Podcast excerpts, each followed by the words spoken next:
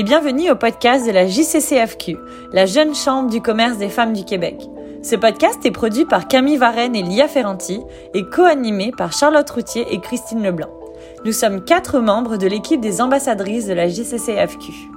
Le projet d'ambassadrice a été lancé en mai 2020 et se constitue de 13 femmes ayant pour mandat de créer des activités innovantes et inspirantes pour les membres tout en mettant en valeur leur secteur d'activité. Ce podcast se veut aussi inclusif en représentant les valeurs de la JCCFQ.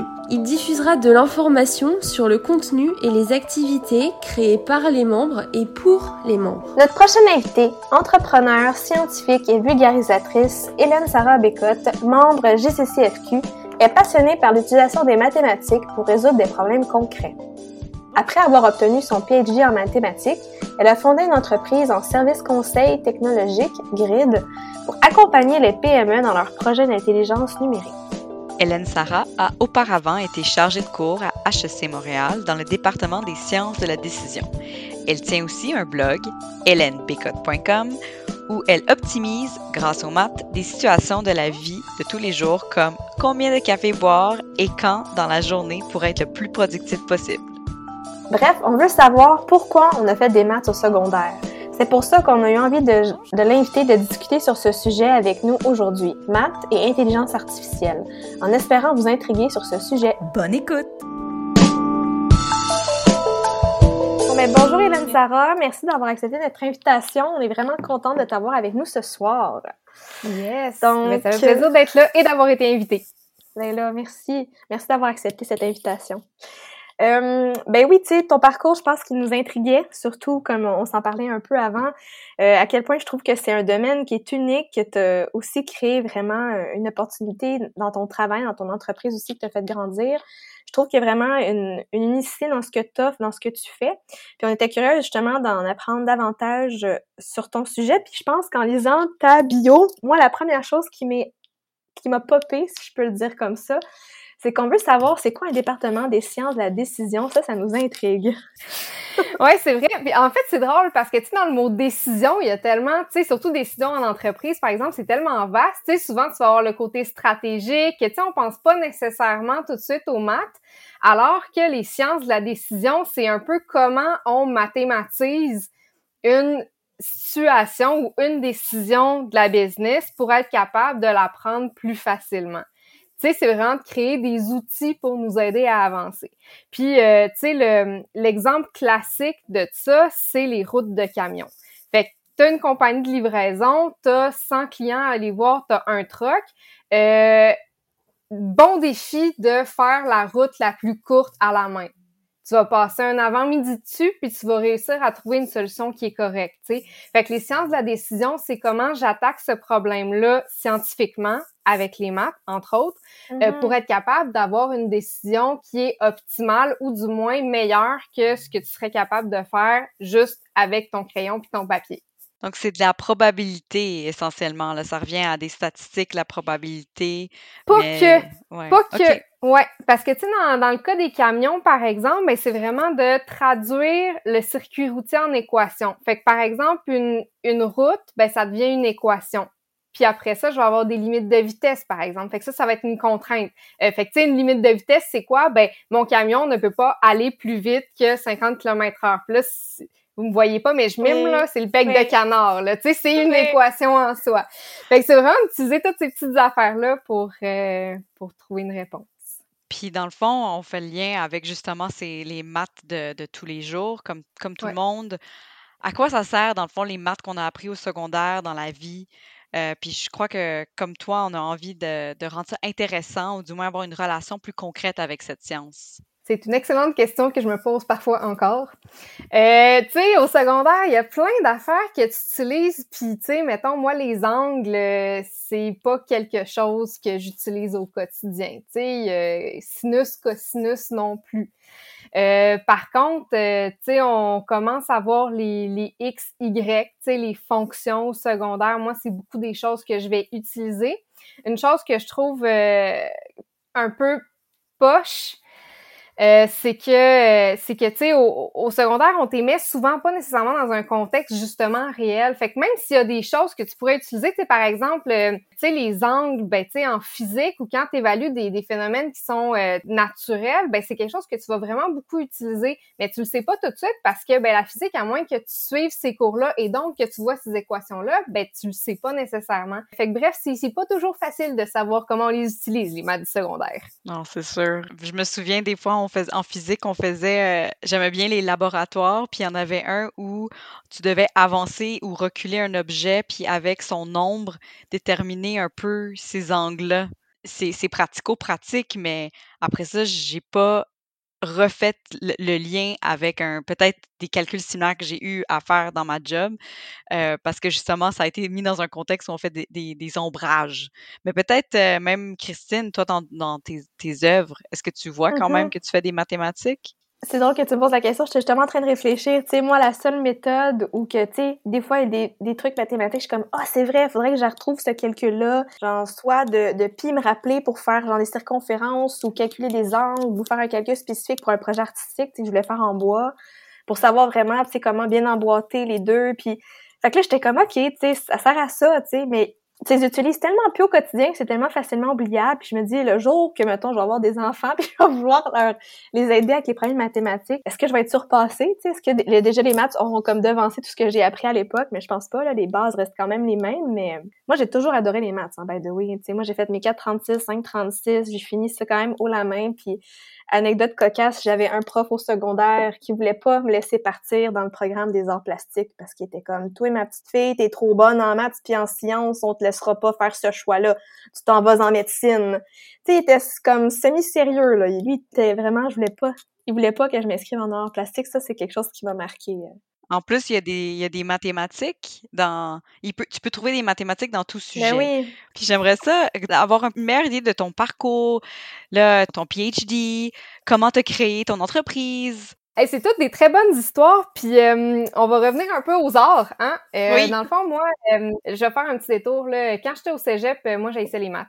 Euh, pour mourir. J'ai dit, euh, j'ai déjà dit que les maths c'était la chose la plus inutile à mon existence et j'ai déjà volontairement ne pas étudier des examens de maths parce que je trouvais que c'était de la perte de temps. Parce que ben dans le temps, mettons euh, calcul différentiel, calcul intégral, on nous faisait apprendre les formules par cœur par exemple, puis autant que j'étais j'étais très capable de les appliquer si j'avais les références à côté de moi, je trouvais vraiment que c'était inutile d'apprendre les équations par cœur. Fait que bon, j'étais très motivée dans mon dans mon minding, euh, allons vers l'utilité. Puis euh, à l'époque, euh, ce que je voulais faire de ma vie, c'est être designer de mode. Fait que c'était vraiment beaucoup le côté, tu sais, c'était pas nécessairement, c'était un peu la création d'une œuvre à travers le tissu. Tu sais, moi, c'est vraiment ça qui me mm-hmm. fascinait. tu sais, j'ai commencé à faire mes patrons de vêtements assez jeunes. Ma grand-mère m'a montré, je couds, tu sais, je dessine. Fait que c'était vraiment ça que je voulais faire plus tard. Puis mes parents étant des êtres euh, responsables et des parents qui veulent que leurs enfants réussissent, mon dit Hélène Sarah.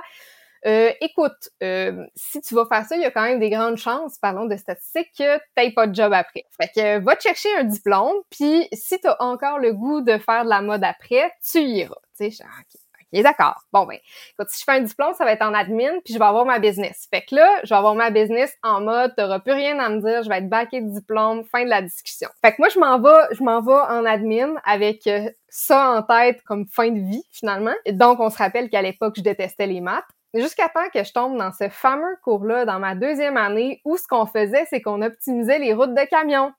C'est ça qu'on mmh. faisait pendant tout le cours. Puis j'ai trouvé ça, mais fantastique de pouvoir utiliser des maths pour résoudre des choses de la vraie vie.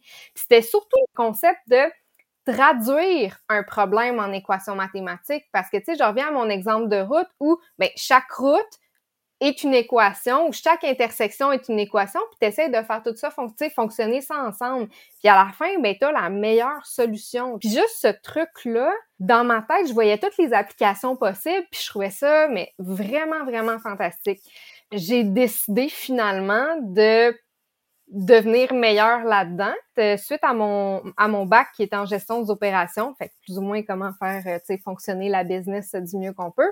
Euh, j'ai fait une maîtrise en mathématiques de gestion si je peux dire ça comme ça parce que je voulais devenir meilleure puis parce qu'avec juste un bac tu finalement, tu tu peux pas faire ces modèles mathématiques-là. Tu deviens plus un technicien qui opère des logiciels qui les font à ta place. Fait que euh, j'ai été faire ma maîtrise. Je me suis dit, ben, quoi de mieux que de faire un doctorat en mathématiques pour vraiment devenir meilleur? Hein? Ça les enfants, si vous nous écoutez, c'est pas ça qu'il faut faire dans la vie. Il faut commencer par les maths puis finir en gestion. Faut pas commencer en gestion finir en maths. C'est, euh, je dirais pas que c'est du suicide, mais parfois. Hein? C'est, euh, c'est ça. Fait que c'est, c'est pour ça que j'ai fini par faire un doc en maths. C'est sur quoi ta thèse? On veut tout savoir. c'est euh, analyse et visualisation euh, du processus d'écriture par processus d'écriture, c'est pas le texte final, c'est qu'est-ce que les gens font quand ils écrivent? Est-ce qu'ils écrivent de façon linéaire? Est-ce qu'ils reviennent dans leur texte? en fait, j'ai vraiment créé des outils d'analyse pour que les linguistes, ceux qui analysent le processus d'écriture et l'étudient, soient capables de mieux identifier s'il y a des patterns qui sont moins communs, complexes, pour essayer d'étudier les processus de révision, par exemple le, ton PhD, est-ce que c'est arrivé au même moment que tu as créé Grid? Ou comme, où est-ce que c'est arrivé sur ton timeline? Ouais, euh, dans le fond, quand j'étais au doctorat, j'ai enseigné à HSC Montréal les euh, sciences de la décision. À un moment donné, vers la fin de mon doc, je suis euh, déménagée à Québec, puis euh, je suis un peu une genre de personne hyper active mentalement au grand désespoir de mes directeurs de recherche. Dans le fond, parallèlement à ma fin de, à ma fin de, doc, parce que j'étais plus à Montréal, parce que j'enseignais plus, j'ai commencé à faire des petits contrats de consultation ici et là. Donc, j'ai parti mon entreprise à ce moment-là. Dans le fond, je suis à temps plein là-dessus depuis euh, janvier 2020. Fait que c'est un petit peu comme ça pour, euh, tu sais, dans le fond, faire le passage, si on veut, de l'académique à l'industrie en faisant des petits contrats ici et là que ça a commencé. Puis après ça, j'ai euh, j'ai levé la voile. Oh wow! Est-ce que, mm-hmm. dans le fond, dans, ton processus de recherche, as-tu trouvé des auteurs ou essayé de trouver des, des, des déjà des, des, patterns dans, chez un, Ernest Hemingway ou un... Il y a comme trop d'auteurs qui arrivent en même temps dans ma tête, là, je sais pas. Euh, euh, il, y a des, il y a des linguistes qui se sont penchés sur l'étude des manuscrits, par exemple. Fait qu'eux, ils ont vraiment fait ce travail-là, mais d'analyse, de reconstruction de texte. Euh, le problème, c'est que euh, le reconstruire, c'est comme une science en soi, puis c'est le linguisme. Moi, ce que j'analysais, c'est vraiment les données à l'ordinateur. Fait que toutes les données que j'avais, si on veut, c'est toutes les touches qu'on tapait sur l'ordinateur. Fait que, ce soit un A, que ce soit un espace, que ce soit un delete, ou un efface. C'est vraiment ça ma matière première. Fait que, tu sais, ma job, c'était un peu d'automatiser la recherche future de ces motifs-là. Fait que dans le fond, j'ai vraiment créé un, euh, des, des, des, algorithmes ou euh, un morceau de logiciel euh, que tu as juste à input n'importe quel processus d'écriture, fait que n'importe quel euh, keylog là, qui appelle, puis tu es capable de savoir s'il y a des motifs complexes ou pas. Fait que c'est vraiment en plus des, des, des outils one size fits all que j'ai créé plutôt que de l'analyse de, de données spécifiques. Ouais. OK. Je comprends, puis ça, je pense que c'est c'est intéressant parce que ça t'amène à, pouvoir donner des, solutions futures plutôt que juste analyser le passé. Exact. Puis ça te force aussi à, penser à toutes les configurations possibles de choses qui peuvent se passer. Puis dans le fond, ce que j'ai fait, c'est que j'ai littéralement prouvé mathématiquement que cette structure de données-là que j'avais faite ou le bidule que j'ai construit, ben, pouvait, dans 100% des cas, donner euh, des, irrégularités ou des choses comme ça. Puis comment traduis-tu une équation pour rendre les mathématiques plus intéressantes puis les lier avec le concret? Euh, mon Dieu, de plein de façons différentes. Euh, j'aime une des choses que j'aime le plus, c'est de prendre des situations très, très, très qualitatives, puis d'essayer de les quantifier. Tu sais, puis euh, à toutes les fois que je dis ça, le monde sont comme, ben non, il y a des choses qui sont vraiment juste qualitatives, puis tu peux pas quantifier. Ce à quoi je réponds, euh, ben, il existe, par exemple, un indice du bonheur. Pourtant, le bonheur, c'est quelque chose d'extrêmement qualitatif. Mais pourquoi un indice du bonheur existe? Pourquoi on peut quand même considérer que c'est un indice qui est valide? Ben, c'est parce que le bonheur, sous certains angles, avec certaines hypothèses, peut être considéré comme, je pense que c'est le PIB là, qu'ils mettent là-dedans, ou euh, le revenu, ou le taux de chômage, ou des choses comme ça. Fait que quand tu quantifies quelque chose de qualitatif, faut quand même que tu émettes des hypothèses ou que tu limites le cercle de ce dont tu veux quantifier. fait que mettons, euh, mettons, je donne un autre exemple. ok? Une des affaires que j'ai quantifiées, c'est qui est la productivité grâce au café. C'est un des, c'est un des, des Mhm. articles que j'ai fait pour le fun. Là. Fait que combien de café tu dois boire quand dans la journée pour être le plus productif possible? Fait que tu sais, dans ce cas-là, euh, j'ai considéré la productivité comme l'apport en caféine que tu as, sous l'hypothèse que ben, ça a été démontré chez des Navy SEAL, entre autres, qu'un certain niveau de caféine va augmenter la productivité. Puis là, après ça, pour moduler ça, ben, tu peux savoir qu'au-delà d'un certain taux de caféine, tu es plus productif parce que tu deviens vraiment trop hyperactif. Fait que dans le fond, c'est en décomposant un problème en petits éléments que tu es capable de quantifier, que tu es capable de quantifier quelque chose de qualitatif. Fait que tu sais, c'est sûr que là-dedans, un élément qui est important, c'est que ça reste toujours une simplification d'une interprétation de la réalité. Fait que ça reste quantifié, mais euh, c'est pas, tu sais, je peux pas dire que ça s'applique à tout le monde nécessairement. Tu sais, l'indice de bonheur d'un pays ne représente pas ton bonheur personnel. Non. C'est juste une façon de quantifier ça, finalement. Fait que c'est quand faut que tu bois tes cafés? C'est quand faut que tu prennes euh, un, euh, un euh, d'un, d'un certain, pas trop gros, OK? Un, un, un, un moyen grand le matin, puis après ça, à chaque deux heures, t'en prends un petit. Puis idéalement, t'arrêtes euh, au moins, euh, mon Dieu, je me rappelle pas de mes affaires par cœur, c'est-tu À 6 deux heures heures? ou 8 heures avant de dormir? En tout cas, faut pas que t'en prennes euh, trop, euh, trop tard. C'est pas mal ce que j'avais en tête aussi. Parce que je, je sais, quand j'en prenais comme deux, puis quasiment back-à-back, là, je devenais trop énervée. Puis je- j'étais pas capable de me concentrer. Fait que c'est sûr, ça confirme ça, là, quand t'as un trop gros apport. Yes. one shot de caféine. Une autre question à laquelle on avait pensé, c'était hum, justement, tu sais, à quel point, je pense qu'on a un peu discuté, à quel point les maths sont présentes dans, dans tout, tu sais, comment, puis de ton côté, comment tu les observes au quotidien? Est-ce que aussi, d'avoir étudié là-dedans, ça te fait observer les choses d'une manière différente? Euh, J'observe-tu les maths? Pas tant que ça. J'essaye juste tout le temps de répondre à des questions euh, inutiles slash existentielles grâce aux maths. Fait qu'à toutes les... J'ai tout le temps des questionnements, tu sais. J'ai tout le temps un bout de papier où... euh, parce que j'ai pas de j'ai pas de mémoire, fait que je suis vraiment poche en calcul mental, là, fait que j'ai tout le temps ma calculatrice à portée de main là, pour m'aider avec mes calculs. Fait que j'ai tout le temps, j'essaie tout le temps de, de relativité des, des trucs, là, tu sais. Puis tu sais, c'est des trucs euh, souvent pas... euh, tu sais, que j'appliquerai pas nécessairement, mais tu sais, euh, mettons de savoir, euh, ah ben, euh, si euh, je marche au lieu de prendre l'auto pour aller à tête place, combien de temps je sauve que je peux travailler, fait combien ça me coûte réellement pour faire ça, tu sais? Souvent, je fais ces petits calculs-là juste pour le fun. Euh, fait que c'est plus, c'est plus comme ça que je les vois au quotidien plutôt que vraiment de les observer, là. Ben ça, ça te fait rendre compte à quel point on fait toutes des mathématiques tous les jours parce que c'est un vraiment un calcul que on, on fait tout dans nos têtes versus prendre transport en commun, vélo, euh, puis des fois on, on laisse un Google le calculer pour nous.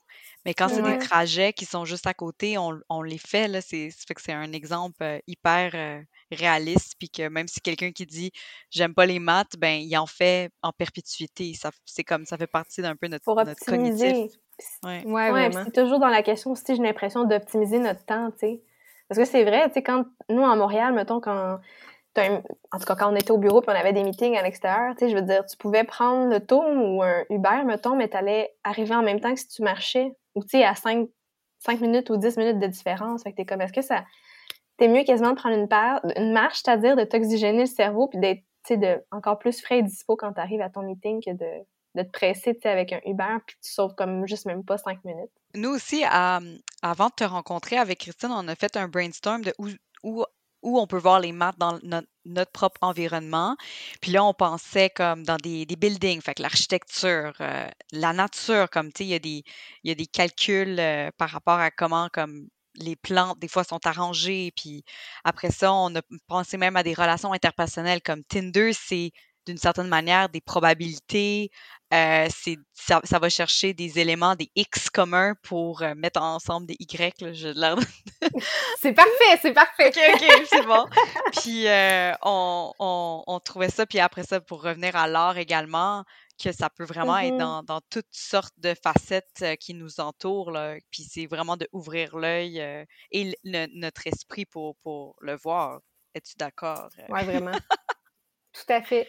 Moi, ce qui m'intéressait vraiment dans, dans cette question-là, puis je pense que c'est une sous-question que j'avais vraiment envie de discuter avec toi, est-ce que tu as déjà étudié un peu justement sais, comme tu dis, pour le, la relation bonheur, où tu peux quantifier un bonheur, puis comment tu verrais dans, mettons, une application comme Tinder? C'est quoi ton opinion là-dessus, tu sais, comme par rapport aux maths, aux questions de probabilité, comme est-ce que tu t'es déjà penché à réfléchir à cette... euh, Parce que ça aussi, ça m'a amené un peu à la question, après qu'on on- on veut jaser sur l'intelligence artificielle, tu sais, comment.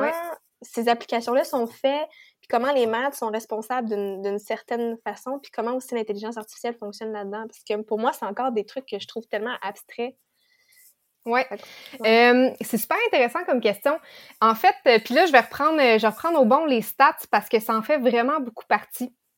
Euh, fait que dans le fond, je vais commencer, je vais répondre à ta question en commençant par la deuxième que tu as posée. Fait que, en parlant d'intelligence artificielle.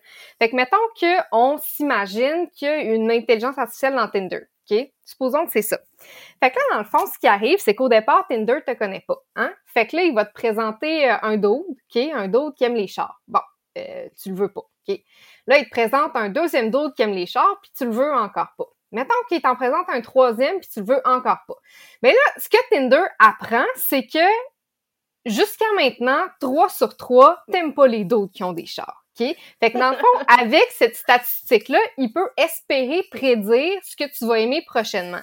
Fait il s'imagine que possiblement tu n'aimes pas les dudes qui ont des chars. Tu comprends? Fait que là, mettons qu'il t'en présente un qui euh, aime voyager. OK? Fait que là, il y a une photo de voyage où il est marqué voyager dans, euh, dans, ses, euh, dans sa description. Ah, Mhm. tu, tu, tu le likes, tu sais.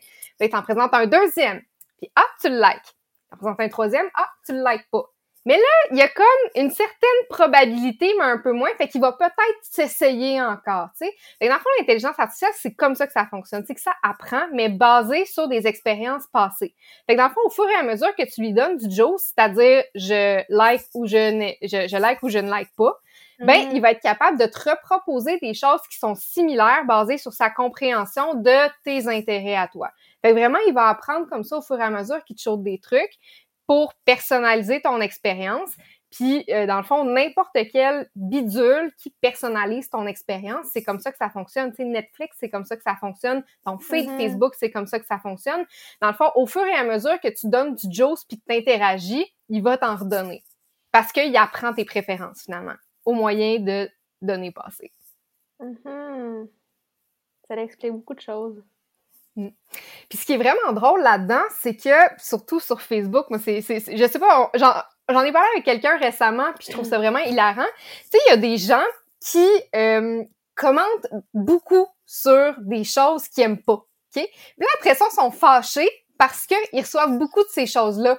Mais c'est que littéralement, plus que tu interagis avec quelque chose, plus l'algorithme va te le donner. Même Ouais. si tu écris spécifiquement « je n'aime pas ceci », t'as quand même interagi puis t'as renforcé ton intérêt avec ça. C'est peut-être pas un intérêt positif, mais c'est tout de même un intérêt. Donc, les gens, si vous ne voulez pas consommer un certain type de contenu, ne le consommez pas. Et, euh, dans le fond, euh, dites à l'algorithme de cette façon-là, par passivité, que vous voulez autre chose. Clairement, parce qu'il joue avec le feu, là, t'es comme, non, mais je, je l'aime pas, mais tu vas continuer d'y aller, puis c'est juste comme, ils vont continuer ça. à te teaser avec du contenu qui fait juste t'énerver, puis c'est un cercle vicieux, puis ça finit plus. Exact. Puis est-ce que tu as travaillé sur des projets d'intelligence artificielle à Montréal? Euh, j'ai travaillé, euh, pas nécessairement les deux mains dedans, euh, mais j'ai travaillé autour d'eux et je travaille en collaboration Mhm. avec. Euh, ma spécialité, c'est surtout les, euh, les potes données, si je peux dire ça comme ça. Tu sais, moi, ce que je fais, c'est je, je vais vraiment, euh, je vais vraiment quantifier le qualitatif. Puis souvent, j'arrive euh, chez des entreprises, chez mes clients, euh, chez des gens qui n'en ont pas encore de données. Fait que c'est vraiment euh, important pour moi de puis je parle de données, j'ai peut-être pas fait le lien, mais pour que l'intelligence artificielle fonctionne, on a besoin de données passées, comme j'ai comme j'ai parlé un petit peu plus tôt avec l'exemple de Tinder. Puis quand on n'a pas de données passées, on peut pas amener l'intelligence artificielle. Fait que dans le fond, les deux, ce que je fais, l'intelligence artificielle travaille main dans la main parce que souvent, ce que je vais faire, c'est un petit peu un module, tu sais, par exemple, on parlait de, de recommandations, on parlait de Netflix. Fait que Mhm. moi, je peux créer un module de recommandation sans données, basé sur euh, des, des, des préférences ou de la littérature scientifique ou des processus humains. Puis, euh, de, de, au fur et à mesure, l'entreprise va accumuler des données parce qu'on a vraiment bien structuré euh, son, son, sa captation, si je peux dire ça comme ça. Mhm. Puis là, après ça, on va pouvoir mettre l'intelligence artificielle. Fait que c'est vraiment dans ce sens-là que je me situe. Puis parce que ce que je fais, ça répond exactement aux mêmes besoins d'intelligence artificielle, j'ai pas le choix de me positionner à côté et donc de comprendre ce que ça fait aussi. Mhm. Puis comme tu disais, tu travailles avec des collaborateurs, donc directement, c'est pas ta spécialité, mais j'imagine que tu développes une- aussi de plus en plus des connaissances à ce sujet-là, tu sais. Oui, oui, exact. Tu sais, c'est des connaissances euh, plus, euh, pas théoriques, là, mais tu sais, euh, je connais les limites, je connais c'est quoi que ça a besoin. Tu sais, Mhm. est-ce que je vais le programmer? Non. D'ailleurs, euh, Mhm. j'essaie de programmer de moins en moins parce que ma force, c'est vraiment plus au niveau euh, conceptuel Ouais. qu'au niveau programmation. Fait que, tu sais, en ce sens-là, euh, tu sais, que je, que, que je connaisse le niveau conceptuel, euh, tu sais, de l'intelligence artificielle, euh, tu sais, ou de, du reste de ce que je fais, ça se positionne pas mal euh, pareil. Là. Fait qu'il revient un peu, je pense, à ton exemple. Qu'est-ce qui t'a vraiment attiré, c'est de comprendre, OK, c'est quoi le chemin que je dois prendre pour être le plus efficace en camion? Ben, quand tu arrives dans une entreprise, je pense que c'est ça qui te fait vibrer, tu sais, c'est de, OK, mais comment je peux les aider pour être encore plus performant ou répondre à un certain besoin? Fait que toi, dans le fond, tu vas faire, OK, je me positionne là, puis je vais comme regarder quels paramètres dans cette entreprise-là je dois calculer, puis comment tu dois implémenter ces outils-là, puis après, ben, tu collabores avec quelqu'un qui est en intelligence pour pouvoir résoudre ça dans ce patelin Ouais, ouais, exactement. informatique. Exactement, ouais, c'est ça. C'est puis c'est vraiment ça, là, cette quête là de la méthode optimale pour Ouais. résoudre un problème, c'est vraiment au cœur de ce que je suis. Tu sais, c'est comme si Mhm. j'avais j'ai j'ai découvert ça pour euh, tu sais pour pour les méthodes de résolution de problèmes, mais après Mhm. ça pour une entreprise, puis en même ça, ça ça va ça va quasiment plus en amont que ça. Tu sais, moi ce que j'aime c'est vraiment tu sais regarder les objectifs d'affaires, puis c'est quoi qui empêche l'entreprise de les réaliser pleinement. Puis là, on s'entend qu'il y en a plein de solutions. Là. Des, on parlait de stratégie, stratégie tantôt, ça peut être stratégie, ça peut être RH, ça peut être euh, plein de choses. Mais tu sais, souvent, euh, tu sais, si ça a un lien avec la technologie, il y a tellement de façons différentes de régler un même problème. Mais moi, ce qui m'intéresse vraiment, c'est d'être capable de trouver c'est quoi la méthode la plus simple, la moins chère qui peut t'aider à atteindre ton objectif à court terme, à moyen terme, à long terme. Puis là-dedans, tu sais, différents outils dont l'intelligence artificielle en font partie. Puis c'est où que tu es configures pour être capable de, de d'avoir le plus de valeur rapidement.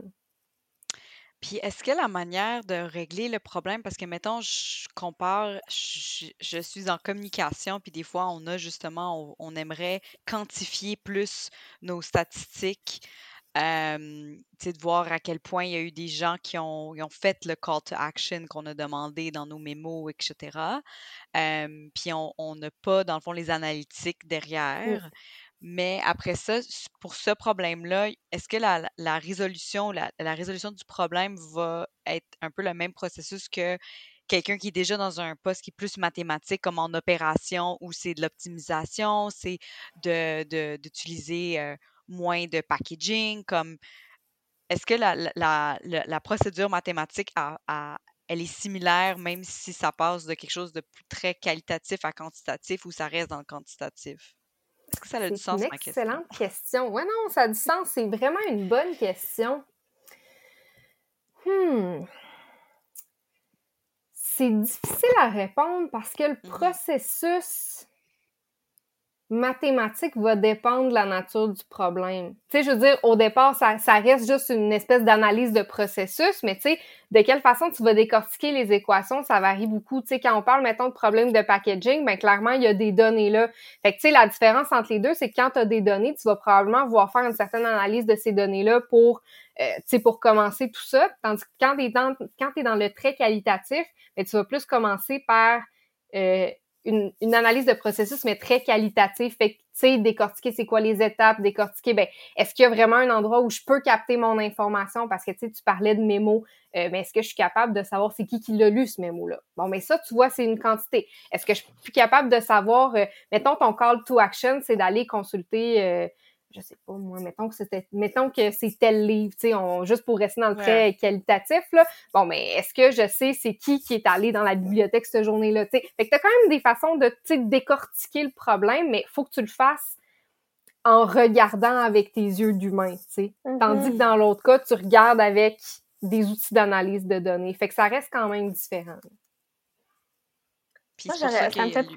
Ouais, vas-y. Non, non, non, fini, Charlotte, vas-y. C'est pour ça que à quel point l'humain est essentiel dans, dans tout travail, Mhm. parce que ton robot pourra comprendre comment optimiser tes problèmes parce qu'il y a les données accé- accessibles, mais que faire des liens justement entre le qualitatif, le quantitatif, puis même toute la stratégie derrière, c'est sûr que ça va toujours prendre un humain. Ouais, ouais, ben tu sais, même l'analyse de données, ça prend un humain, là. Tu sais, euh, un des... euh, je suis pas, je suis vraiment pas euh, très connaissante de ça, mais c'est un problème qui est soulevé, c'est les problèmes éthiques. Des données qui ne sont pas traitées pourraient inclure de gros biais éthiques. Par exemple, le profilage racial. Si les humains sur lesquels les données ont été récoltées ont des biais raciaux, les données qui, elles, en apparence, sont neutres, comportent aussi ces biais-là. Fait que s'il y a personne, s'il y a pas d'humain en arrière pour s'assurer de contrôler ça, dans le fond, les données vont juste répéter ce que l'humain a fait, tu sais. Fait que même dans ces processus-là, même dans, dans, dans, dans le contexte où, mettons, l'intelligence artificielle fait comme, en guillemets, toute la job, ben, t'as vraiment pas le choix d'avoir un humain pour s'assurer que euh, ça fait du sens, que ça correspond à vers où on veut s'en aller, puis tout ça, là. Fait que c'est pas vrai que tout ça va prendre euh, le dessus sur, euh, sur nous, non, bientôt. Parce que je pense que c'est comme une question qui revient souvent des gens quand, quand on connaît pas l'intelligence artificielle, c'est la peur de perdre des emplois puis de déshumaniser certaines jobs, sais. Ouais. Mais euh, non, c'est ça. Tantôt, j'avais envie de te poser la question quel était ton plus beau problème? De maths ou dans, dans ton travail, c'est quoi que ça a été le plus beau problème pour toi à régler, tu sais? Que ce soit, c'est ça, quantitatif ou qualitatif, ou tu as pu vraiment plus aider que tu pensais le client ou... euh, Hey, c'est une bonne question. Je pense que j'en ai pas un spécifiquement plutôt qu'un type de. Euh, c'est vraiment au tout début, c'est vraiment quand on, après avoir euh, je vais, je vais prendre un, un point de départ. Là. Tu sais, il y y a certaines entreprises qui, justement, partent avec pas d'idée claire de, de ce qu'elles veulent ou, tu sais, tout ça. Il faut vraiment faire un exercice de diagnostic au début. Puis, tu sais, vraiment repartir des objectifs d'affaires, des processus, de ce que les gens pensent, de bon machin, tout ça. Puis, c'est quand tu arrives à synthétiser tout ça, puis proposer différentes pistes de solutions qui sont comme, ben voyons, j'aurais jamais pensé à ça. Ah, ben voyons, c'est donc bien simple, tu sais. Juste là, de faire l'espèce de défrichage, puis de faire, regarde, il y a ça existe, il y a quelque chose qui peut être pour toi, puis qui est peut-être vraiment moins cher ou vraiment plus simple que ce que tu aurais pensé au départ. Ça, je trouve que c'est vraiment cool. Tu sais, c'est un, parce que c'est un beau problème de. Les, les, maths sont comme un peu implicites là-dedans parce que tu n'as pas le choix de faire la synthèse puis essayer de, de, de voir au-delà, mais tu sais, ça prend beaucoup d'empathie de faire ça, ça prend beaucoup de synthèse, ça prend beaucoup de plein de petits éléments pour construire des petites solutions optimales qui, elles, en arrière, ont des maths. Fait que ça, je trouve ça cool. Mm -hmm. Je pense que c'est ta force aussi avec comment ton cerveau, comment ta personnalité fonctionne. Puis aussi, tu je pense que quand tu arrives dans une compagnie, tu as ce recul-là, puis cette rationalisation aussi à travers les maths, puis les calculs que tu vas engendrer qui te permettent de, des fois avoir, comme tu dis, ces, ces solutions aussi simples qu'ils t'apparaissent pas parce que tu es tout le temps dedans, tout le temps en train de ne pas voir ouais. la vision globale de la chose d'une certaine façon. Mm. Donc, comment, euh, comment tu penses que les, les maths mieux vulgarisées pourraient changer le monde? Mmh. Ben déjà, juste intéresser les gens. Tu sais, on, on l'a dit un peu plus tôt, les maths sont un petit peu partout. Puis en fait, je pense que, tu sais, moi, si j'étais pas tombée, je dis le cours, mais c'est le prof, là. Sincèrement, le prof de mon cours de camion, il était vraiment quelque chose. Tu sais, puis si j'avais pas tombé, si j'étais pas tombée sur lui, je serais jamais continuée en maths, tu sais. Fait que je pense que on a tellement besoin qu'au primaire puis au secondaire, ce soit mis en contexte réel, mais plus, tu sais, rendez ça cool, là. Sincèrement, faire des équations sur un cahier quadrillé ou même, souvent, c'est vraiment une affaire que je trouve horrible, mais au primaire, saviez-vous qu'il y a certains enfants qui ont pas, mettons, le, un enfant qui serait vraiment bon en calcul mental puis est capable de faire l'équation dans sa tête, là, il y aurait zéro à son examen parce que ce qui évalue, c'est la méthode qui l'enseigne. Mais je trouve que ouais. ça n'a aucun mot de sens. C'est pas ça, les maths, là. Les maths, c'est juste un... Il y a 50 millions de chemins pour se rendre à une équation, tu sais. Fait que juste de rendre ça moins moins rigide, puis de rendre ça vraiment comme euh, ben, plus partout, plus tu sais, parce que ça peut être simple, là. Ça peut juste être simple, puis on dirait que c'est montré tellement compliqué parce qu'on a des règles, parce que là, c'est évalué, parce que là, Mhm. si, parce que... Euh, tu me semble, faudrait que ce soit un peu décomplexé, les maths, là. Tu sais, à un moment donné. Ouais, c'est ça. Puis euh, je pense que si on atteint ça, on va être capable d'intéresser plus de gens et probablement avoir plus de d'individus qui peut-être iront pas là-dedans professionnellement après, mais au moins qui seront capables de les utiliser plus activement dans leur vie d'adulte et pas juste euh, d'employé. Tu sais, même une méthode, je trouve que ça m'a juste, en tout cas, tu parlais de ça, puis ça me faisait penser juste à une classe au primaire quand on faisait justement les batailles de calcul, tu sais.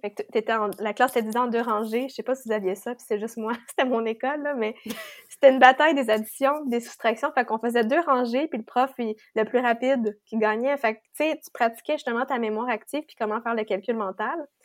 Fait que, tu sais, c'était la bataille des maths, fait que c'était deux rangées, puis c'était comme une petite compétition amicale que je trouvais vraiment le fun, qui faisait que j'avais hâte de faire des maths, tu sais. Puis à la maison, je pense que mon père utilisait la même méthode pour faire pratiquer mes, mes tables de- d'addition, multiplication.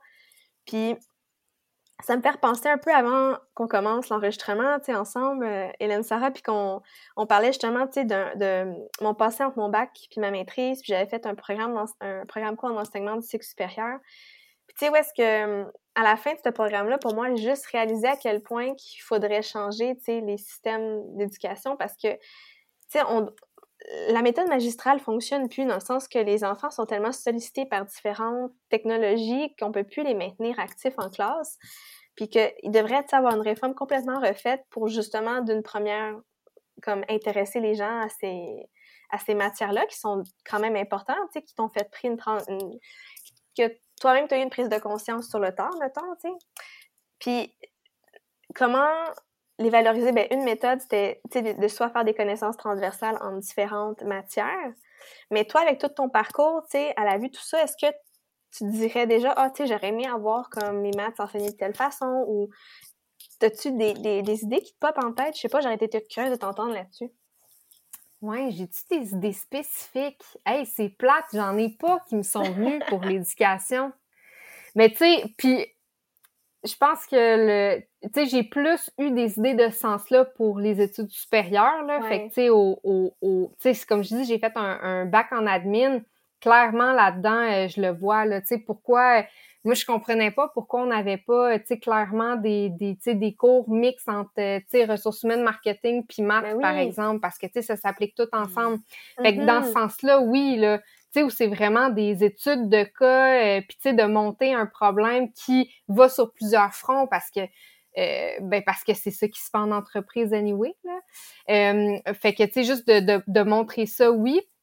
Après ça, au primaire, secondaire, euh, un peu moins. Euh, peut-être parce que dans ce temps-là, j'étais bonne en maths puis je m'en foutais, fait que je faisais juste Mhm. assister au cours, j'avais des bons, j'avais des bonnes notes puis euh, pour moi ça finissait là, là. Fait que j'ai pas, euh, j'ai pas nécessairement euh, de, de réflexion là-dessus, à part de de trouver une façon de le mettre dans leur quotidien un peu plus, que ce Mhm. soit jeux vidéo ou euh, sport ou euh, art, tiens. Ouais, Mhm. tellement. Mais je pense que tu as touché à quelque chose de super important, là, comme tu le disais, tu sais, de justement d'avoir des, des rapports entre différents programmes qui vont, je pense, tu sais, chacun, justement, quand tu arrives d'externe dans une certaine matière, ils ont un point de vue qui est complètement différent, qui va te permettre de poser des questions que tu ne serais pas posées autrement, tu sais. Je pense qu'en mixant justement ces départements-là qui travaillent du moins ensemble dans le milieu du réel, ben ça apporte quelque chose de plus, tu sais, à la compréhension puis à, à la collaboration. Mm. Oui. Avais-tu de... Mais voyons! Qu'est-ce qu'il y a, Charlotte? Le silence. Le silence. Je On réfléchissais peut- si j'avais pas... Ouais, on peut wrap up. Ça va être coupé, hein. C'est c'est juste. on- Oui, ça, c'est pas... il, y a, il y a pas ce montage, ça, c'est la chose que j'ai oublié de te dire. Quand que t'as un truc que tu veux te reprendre, t'hésites pas à... puis qu'on coupe, mais ça va tellement flou naturellement que ça n'a même pas lieu d'être. c'est bon. Ah! on pourrait dire, euh, sur euh, ces grands questionnements, Euh, on laisse nos euh, auditrices et auditeurs d'y réfléchir et on tenait à remercier Hélène Sarah d'avoir accepté l'invitation. Et euh, on espère que tout le monde maintenant a envie de faire des maths et de voir des mathématiques partout parce que c'est vrai que ça, c'est dans notre quotidien. Puis on espère que vous avez autant apprécié découvrir ça que nous aujourd'hui. Merci. Les maths, c'est cool.